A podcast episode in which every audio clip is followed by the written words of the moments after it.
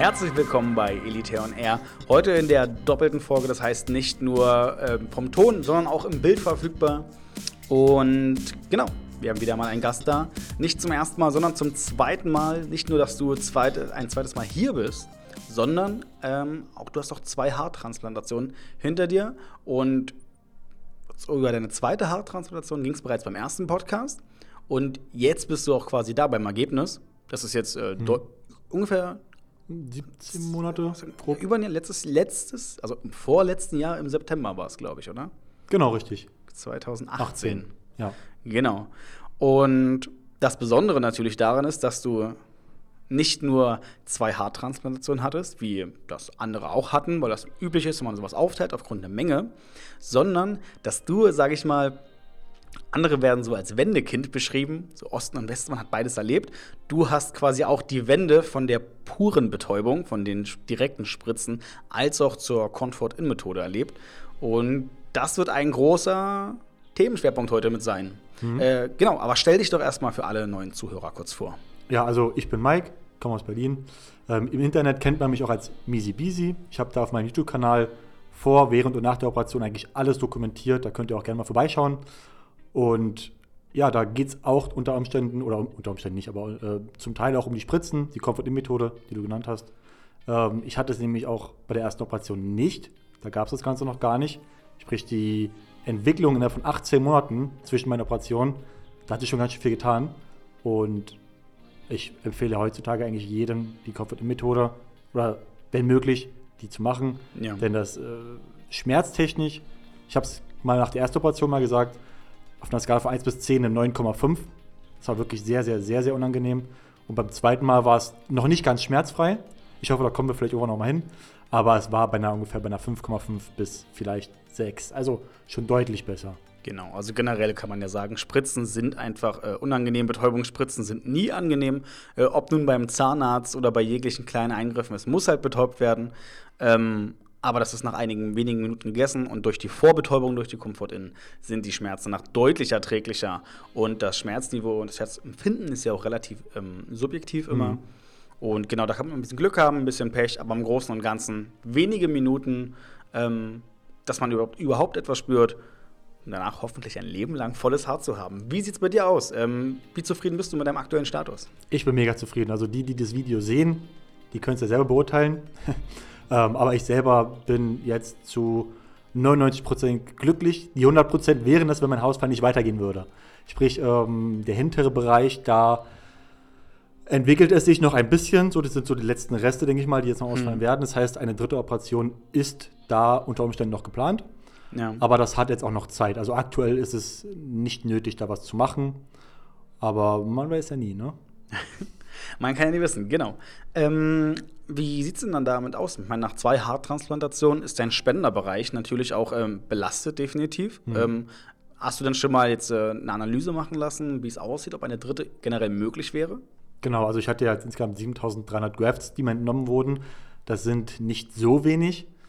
Ähm, jetzt habe ich zum einen den Vorteil, dass man nachher relativ blond noch sind äh, hinten, also zumindest wenn sie ein bisschen kürzer sind. Mhm. Die werden gefühlt jetzt auch immer dunkler, je länger sie sind. Ähm, aber ich war bei Dr. Balvi sogar persönlich, habe mir quasi meinen Spender nochmal anschauen lassen und er meinte, grob 2000 Grafts wären noch möglich. Hm. Wenn ich jetzt denke, eventuell noch ähm, Bartunterstützung oder irgendwas ähnliches, könnten da vielleicht noch 2500 rauskommen. Genau, macht man, macht man selten, aber gerade im hinteren Bereich ist das eben eher möglich, mit den Barthaaren noch auszuhelfen. Man hört auch viel von Körperhaaren, dass kann man machen. Ähm, wir empfehlen es meistens nicht. Ist doch eine andere Haarstruktur. Zum Auffüllen allerdings, um eine Dichte reinzubekommen, ist es definitiv eine Option. Halt sehr, sehr unangenehm für den Patienten. Dementsprechend, ne? die Körperhaare, man muss mehrere Bereiche des Körpers betäuben, man muss die Haarwurzel eben entnehmen. Und auch zur Anzahl äh, 7300 Grafts. Genau das noch als Information. Grafts äh, sind quasi nicht eins zu eins Haare, sondern Grafts sind follikuläre Einheiten. Das heißt, ein Graft können ungefähr ein bis vier Haare sein. Ähm, Gerade bei uns, ich sag mal, Mitteleuropäern eher ein bis drei. Also wirklich diese Multigrafts, die so Vierer, teilweise sogar mehr, ähm, sind sehr, sehr selten. Das heißt, ähm, ist meistens eher im südlichen Raum, dass dort viel mehr Multigrafts anliegen. Ähm, klar, ganz. Wir Europäer haben da einfach ein bisschen Pech gehabt. Re relativ, relativ gesehen. Denn die Single Grafts, die wir haben, die sind sehr wichtig für die Haarlinie. Genau, dass man da einfach ein natürliches Ergebnis mit hat. Ähm, aber kommen wir doch nun mal ähm, zu den, äh, zur Betäubung an sich. Mhm. Wie war denn deine alle, vor deiner Operation, vor deiner allerersten Haartransplantation, wie war dein deine Informationsstand zum Thema Schmerzen und Spritzen? Boah, also Informationen gab es dazu relativ wenig. Vielleicht bewusst, weil. Wann war die Operation? Die war im März 2017, meine ich. Hm. Müssten 18 Monate, September 2018 haut hin. Ähm, ja, nee, ich hatte mich damit auch, was die Schmerzen angeht, gar nicht mit befasst. Ich hatte auch bis dato nie irgendwie eine Zahnoperation oder was im Kiefer, weil viele vergleichen es damit. Dementsprechend konnte ich da, oder hätte ich eh, mich, eh nicht mehr anfangen können. Hm. Ähm, dementsprechend war ich schon unvorbereitet, was die Schmerzen angeht. Und wurde da ja ein Stück weit negativ überrascht dann erstmal. Ne? Hm. Das habe ich so, also die Schmerzen, die ich da wirklich im Moment hatte, kannte ich so nicht, hatte ich nicht erwartet. Ähm, aber wie du gesagt hast, für ein paar Minuten. Also ich hätte es auch ohne Comfort in am Ende sogar ein zweites Mal mit der ohne Methode gemacht, bevor ich gar keine Haare auf dem Kopf habe. Ja, ja klar. Jetzt gibt es die Comfort in Methode, jetzt bin ich ganz froh darüber. Ähm, ja, wie gesagt, äh, der, der, Schmerzunterschied von der ersten zur zweiten ist schon enorm gewesen. Genau. Ähm, jetzt bei der, du hast ja gesagt 2017, wir haben 2020, das Jahr hat angefangen, mhm. und ist generell sehr, sehr überraschend. Also wenn man auch damals sieht, du warst einer der allerersten, der das Thema Haartransplantation nicht nur, ich sag mal, angegangen ist, sondern auch wirklich komplett dokumentiert hat auf YouTube. Wenn man 2017 nach Haartransplantation Erfahrung gesucht hat, hat man beinahe nichts gefunden. Im deutschsprachigen Raum gab es, glaube ich, fast gar nichts. Und du warst ja einer der Vorreiter im deutschsprachigen Raum. Und wenn man das jetzt vergleicht, ich meine, du hast ja quasi die Informationsflut, die Informationswelle äh, angestoßen. Du bist ja quasi der Erste, der ins Wasser gesprungen ist, hast mächtig Wellen geschlagen. Also ist nicht nur ein kleiner YouTube-Kanal tatsächlich. Und bist ja mittlerweile auch ein Experte auf dem Gebiet. Denn du hast ja nicht nur selbst zwei Behandlungen gemacht, sondern du hast ja auch schon mehrere Leute begleitet. Du hast mehrere Ergebnisse auch präsentiert, selbst bei verschiedenen Kliniken. Und hast da einen sehr, sehr guten Einblick. Denkst du, dass. Also, wie siehst du die Entwicklung da aktuell? zum, also, zum Thema Information im Internet, weil du gerade meintest, früher war es sehr, sehr schwierig, an Informationen zu kommen im Vergleich zu heute. Ja, also es gibt definitiv viel, viel mehr Informationsquellen heutzutage, auch von äh, Patienten an sich, aber auch von den Kliniken, zum Beispiel der YouTube-Kanal von Elite Transplant hat sich auch massiv aufgebaut in den letzten. Ganz klare Empfehlung, also ja. ich gucke den auch immer noch gerne, auch wenn ich natürlich schon sehr viel weiß. Es ist trotzdem wieder, hm. immer wieder interessant für mich, denn ich bin durch meine Bekanntheit, in Anführungsstrichen, durch, durch Internet, ähm, auch ein sehr beliebter Gesprächspartner für andere, die Fragen haben. Und ich will natürlich auch dann bestmögliche Antworten geben. Und ich hole mir meine Informationen trotz alledem eben auch von eurem YouTube-Kanal zum Beispiel. Ähm, ich habe auch verschiedene Ärzte schon getroffen, die ich auch interviewt habe. Ähm, da nehme ich schon sehr viel mit. Hm. Und ähm, das Ganze ist aber Fluch und Segen teilweise. Ähm, einerseits freue ich mich, dass viele ihre Informationen preisgeben. Hm. Andererseits ist es aber auch gefährliches Schwarmwissen. Ähm, einer hat bei der Operation das und das erlebt und stellt das jetzt als Standard dar. Dabei ist es gar nicht der Standard. Also gerade in den Facebook-Gruppen ja. zum Beispiel. Ähm, fragt jemand eine Frage, hey, ist das normal? Und jemand sagt, ja, bei mir war das auch so, das ist normal. Ist es aber vielleicht gar nicht. Ne? Hm. Also es gibt viele Leute, die jetzt ihre Informationen teilen wollen, aber Information ist nicht immer gleich Wissen. Also ne, da muss man wirklich aufpassen, was habe ich erlebt, das sind Erfahrungswerte, oder was weiß ich. Ne, das ist immer so ein schmaler Grad wo man im Internet dann doch wieder ein bisschen aufpassen muss, leider, denn nicht alles, was da geschrieben wird, ist dann immer richtig. Schöne Differenzierung. Tatsächlich hatte ich genau vor, auch darauf mit einzugehen. Wir sind ja auch sehr, sehr aktiv in Gruppen unterwegs, ähm, einfach auch sowieso natürlich, um unsere Patienten zu verfolgen, generell um Fragen zu beantworten und natürlich auch äh, nah an den Leuten zu sein, wo wir sagen, hey, welch, welchen Inhalt machen wir denn und wen laden wir ein? Natürlich bist du präsent in der Gruppe und dachten wir, ja, super Sache, äh, komm, Mike hat sein Ergebnis, lass ihn uns doch mal direkt einladen. Ähm, generell kann man aber auch sagen, dass ähm, viele YouTuber sich doch sehr, sehr viel ähm, informieren. Es gibt ja wirklich viele zu allen möglichen Kliniken ähm, und dass sie auch recht konstant alles mit posten. Dein Kanal gibt es jetzt, du hast von Anfang an mit dokumentiert, oder? Genau, also mein erstes Video habe ich am Tag vor meiner ersten Operation aufgenommen. Hm. Und das ging auch, glaube ich, dann direkt online. Das war zu, äh, im Auto gedreht mit dem Handy, kurz und knapp. Und äh, ja, dann hat sich über die Wochen, Monate doch entwickelt, dass ich das immer up to date gehalten habe. Und die Nachfrage war halt sehr groß. Wie du gesagt hast, am Anfang gab es nahezu keinen anderen, der das so präsentiert hat. Und äh, deswegen haben sich alle meine Videos angeschaut, auch wenn sie vielleicht nicht so super waren. Aber mir war es einfach wichtig, nicht auf Unterhaltungswert zu setzen, nicht auf 5000 Schnitte. Meine Videos sind in der Regel uncut, weil ich einfach meine Erfahrungen zeigen möchte hm. und die Leute dann was daraus machen sollen. Wenn sie Fragen haben, können sie mich fragen. Natürlich habe ich auch Informationen zum Thema PHP zum Beispiel, zur Comfort-In-Methode, habe ich auch online gestellt. Also es gibt auch wirkliche Faktenvideos, aber eben sonst sehr viel Erfahrungswert, die ich einfach mit euch teile. Hm. Ähm, hast du denn selbst schon mal über deine Zukunft weiter nachgedacht? Also wie lange man sieht ja viele Kanäle, meistens sind das Leute, die es dokumentieren wollen, sowohl für sich als auch für ihre Freunde, Familie. Man sagt, so der Heilungsverlauf ist ungefähr ein Jahr, 13, 14 Monate. Und danach hat man das Ergebnis. Und ganz viele Kanäle sind genau nach diesem Zeitpunkt stillgelegt. Sagen, okay, sie liefen jetzt 13, 14 Monate. Ich habe jetzt nichts mehr quasi zu erzählen. Ähm, du hast auch mit deiner zweiten Haartransplantation natürlich noch mehr Inhalt. Und hast du das jetzt Hast du selbst schon mal Gedanken gemacht, wie es die nächsten zwei oder drei Jahre weitergehen wird mit deinem Kanal? Ja, natürlich. Ähm, der ist ja doch nicht so klein, wie ich anfangs gesagt habe. Dementsprechend habe ich da auch diese, dieses Verantwortungsbewusstsein oder das Gefühl, hey, den Leuten weiterhelfen zu wollen und auch vielleicht zu müssen. Hm. Ähm, denn ich weiß zumindest, die Videos, die ich hochlade, die sind real und da werden auch keine falschen Fakten oder Aussagen äh, reingespielt. Ähm, ich habe ja auch schon ein paar Patienten mittlerweile begleitet und ähm, das habe ich auch weiterhin vor. Für mich ist immer eine super Sache. Ich reise gerne. Ähm, war jetzt auch schon relativ oft in Istanbul. Und die Stadt ist sehr schön. Dementsprechend kann ich das auch für mich privat immer auch sehr schön verbinden und habe gleichzeitig Content für meinen Kanal und weiß, ich kann Leuten helfen. Und ähm, das ist als Kombination natürlich auch weiterhin geplant. Zusätzlich sollte es bei mir aber auch wirklich mehr darum gehen, okay, was ist denn nach der Haartransplantation? Wie es nun mal bei mir ist, jetzt hat man Haare, was macht man damit? Ja, also Leute, die wie ich jahrelang eine Glatze getragen haben, es ist erstmal ungewohnt wieder, ne? Wie stylt man am besten die Haare? Welche Produkte hm. gibt es denn? Ich habe früher als, als Jugendlicher, sage ich mal, echt scheiß Produkte benutzt eigentlich. Ne? Und jetzt achte ich darauf natürlich viel mehr, auch ob die verträglich sind für die Haut. Ne? Mhm. Shampoo, welches Shampoo ist gut für die Haare. Also jetzt geht es wirklich mehr darum, um die Haarpflege, Haarstyling. Was macht man, wenn man Haare hat? Darum wird sich jetzt quasi mein Kanal halt auch zukünftig noch mehr drehen. Genau, also jetzt geht es quasi darum, okay, wir haben was, jetzt arbeiten wir auch damit. Genau, richtig. Genau, ähm, jetzt es ja quasi, du hast ja zwei Haartransplantationen und ganz oft äh, liest man natürlich Themen Richtung, es geht Richtung Eitelkeit, es geht Richtung Perfektionismus, ähm, generell die, die Welt, mal, optisch geht es immer darum, den bestmöglichen Look an den Tag zu legen, Leuten zu gefallen und ein gutes Selbst äh, darzustellen. Ähm, wann es denn eigentlich bei dir angefangen, mit dem Haarausfall und ab wann hat er dich gestört? Also war er, du hast ihn wahrgenommen und wann war so der, dieser Punkt da, wo du gesagt hast, jetzt stürzt bis hier und ich warte, ich brauche jetzt eine Lösung. Also mit, mit 20 circa hat es bei mir angefangen, dass man, habe ich aber im Nachhinein gesehen auf Bildern, dass man da schon Geheimratsecken erkannt hat. Äh, mit Anfang 20 habe ich die dann auch aktiv selber wahrgenommen.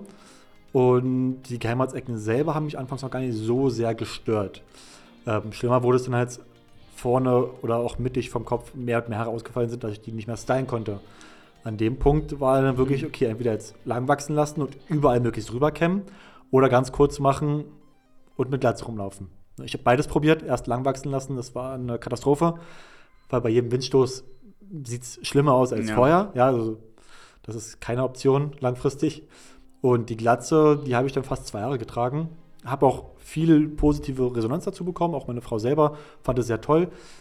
Aber wenn man jeden Tag in den Spiegel guckt und jeden Tag sich denkt, hey, das bist nicht du und das ist, oder das ist nicht das, was, was du sein möchtest, wie du aussehen möchtest, dann hilft das nichts, wenn 5000 andere Leute sagen, hey, das sieht super aus. Am Ende musst du ja damit zufrieden sein und du damit klarkommen. Und irgendwann war der Punkt bei mir einfach erreicht, an dem ich gesagt habe, hey, ich möchte glücklich sein und ich möchte dafür Haare haben, so doof es klingt. Und deswegen habe ich es dann irgendwann in Angriff genommen. Hm. Äh, Thema Perfektionismus gehen wir quasi weiter. Ähm, du hast ja vorhin schon angedeutet, dritte HT, eventuell wäre das ein Thema. Ähm, hast du da persönliche Erfahrungen ähm, selbst gesammelt oder also über Freunde? Ich meine, jetzt hat es natürlich das Gespräch mit Dr. Balvi äh, über die Möglichkeit bei dir generell. Äh, hast du eine Person, die drei oder mehrere Transplantationen hatte? Also kennst, kennst du jemanden? Nee, also mit drei Haartransplantationen kenne ich niemanden. Ich kenne einige, die zwei haben. Das ist mhm. immer wieder ein ganz, schön, ganz schönes Thema, eine schöne Frage ähm, von Leuten, die sich damit nicht beschäftigt haben. Die sagen mal, wieso hast du zwei Operationen gehabt? Hat, war die erste, hat die nicht funktioniert? Doch, wie du auch schon gesagt hast am Anfang, ist es einfach so, dass je größer die Fläche ist, desto eher braucht man zwei Haartransplantationen. Ne? Dann ja. hast du nur leichte Geheimratsecken, dann brauchst du nicht zwei Operationen in der Regel. Ähm, aber mir war es schon relativ viel. Und ähm, Thema Perfektion, also ich muss schon sagen, bei meiner ersten war es ja so, dass ich gesagt habe, hey, pflanzt mir überall auf den Kopf ein paar Haare rauf, Hauptsache ich habe wieder welche. Das muss nicht mhm. überdicht sein. Ja, dann habe ich doch die zweite gemacht, weil ich doch dichter wollte. Also da geht dann doch schon ziemlich schnell das, das Bedürfnis, hey, noch ein bisschen mehr und man gewöhnt sich schnell, sehr schnell daran, dass man wieder Haare hat. Und dann möchte man natürlich noch besser und noch ist mehr. Wie bei jeder Verbesserung im Leben. Ich sag mal selbst, es gibt ja die ganzen Fitnessleute. Es gibt Solarium. Solarium ist meistens immer so ein Beispiel und sagt, ich gehe nur ein, zwei Mal ins Solarium, damit ich so blass im Winter aussehe. Daraus werden zwölf und zwanzig Mal und auf einmal ist es schon sehr, sehr krass. Dasselbe im Fitnessstudio natürlich, wo man sagt, okay, man bietet selbst 42er Umfang und dann, ah, das reicht mir vielleicht auch nicht mehr, da muss man dann vielleicht noch mehr tun. Ähm, Denkst du, das ist eine objektive Sicht? Hast du selbst eine objektive Sicht auf deine Haare? Dass du wirklich sagen kannst, das ist dicht und das ist dicht genug? Und denkst du, andere haben das auch? Schwer. Ich glaube, es gibt immer solche und solche. Ich glaube, es gibt wirklich Menschen, die sich sehr gut einschätzen können und auch ihr Ergebnis. Und da war ich zum Beispiel lange keiner von denen. Ähm, ich habe meiner Frau zum Beispiel vor der ersten Operation immer Bilder gezeigt von, von Männern mit blonden Haaren, aber unglaublich dicken Haaren. Das hat man schon gesehen, teilweise lockige Haare. Und mhm. Haare sind unterschiedlich strukturiert. Manche sind dünner, manche sind dicker, manche sind lockig, manche sind glatt. Und ja. dünn und glatt ist so, sage ich mal, das Worst Case. Ja, lockig macht automatisch mehr Volumen optisch und dicke Haare sind besser als dünne Haare, keine Frage. Ähm, also ich habe dünne und glatte Haare und ich habe ihr mal Bilder gezeigt, oh guck mal, so würde ich gerne wieder aussehen und so. Und sie war dann halt die Objektive in der Hinsicht und meinte immer, sei mir nicht böse, aber selbst, selbst wenn du volles Haar hättest, würdest du nicht so aussehen, weil deine Haare dünn sind. Ja. Und ähm, da nee, mit, mit, an dem Punkt bin ich mittlerweile, dass ich das auch verstehe. Aber ich glaube, sind viele nicht. Also die Erwartungshaltung ist, glaube ich, von vielen eine falsche, wenn ich ehrlich bin. Oder habe ich oftmals das Gefühl, die erwarten dann wirklich Wunderdinge und ähm, ähnlich wie ich am Anfang natürlich. Und die muss man da auch ein bisschen bremsen teilweise. Also du hast nach der Operation nicht die gleiche Haardichte wie mit 16, 17. Ähm, das, muss, das muss jedem bewusst sein, das probiere ich auch jedem so zu vermitteln. Deswegen zeige ich ja auch immer wieder meine Haardichter. Und wenn dann mal ein Kommentar kommt, äh, also von den zehn Kommentaren sind neun positiv und einer ist da dabei, der meinte, boah, da sieht man immer um den Kopfhaut.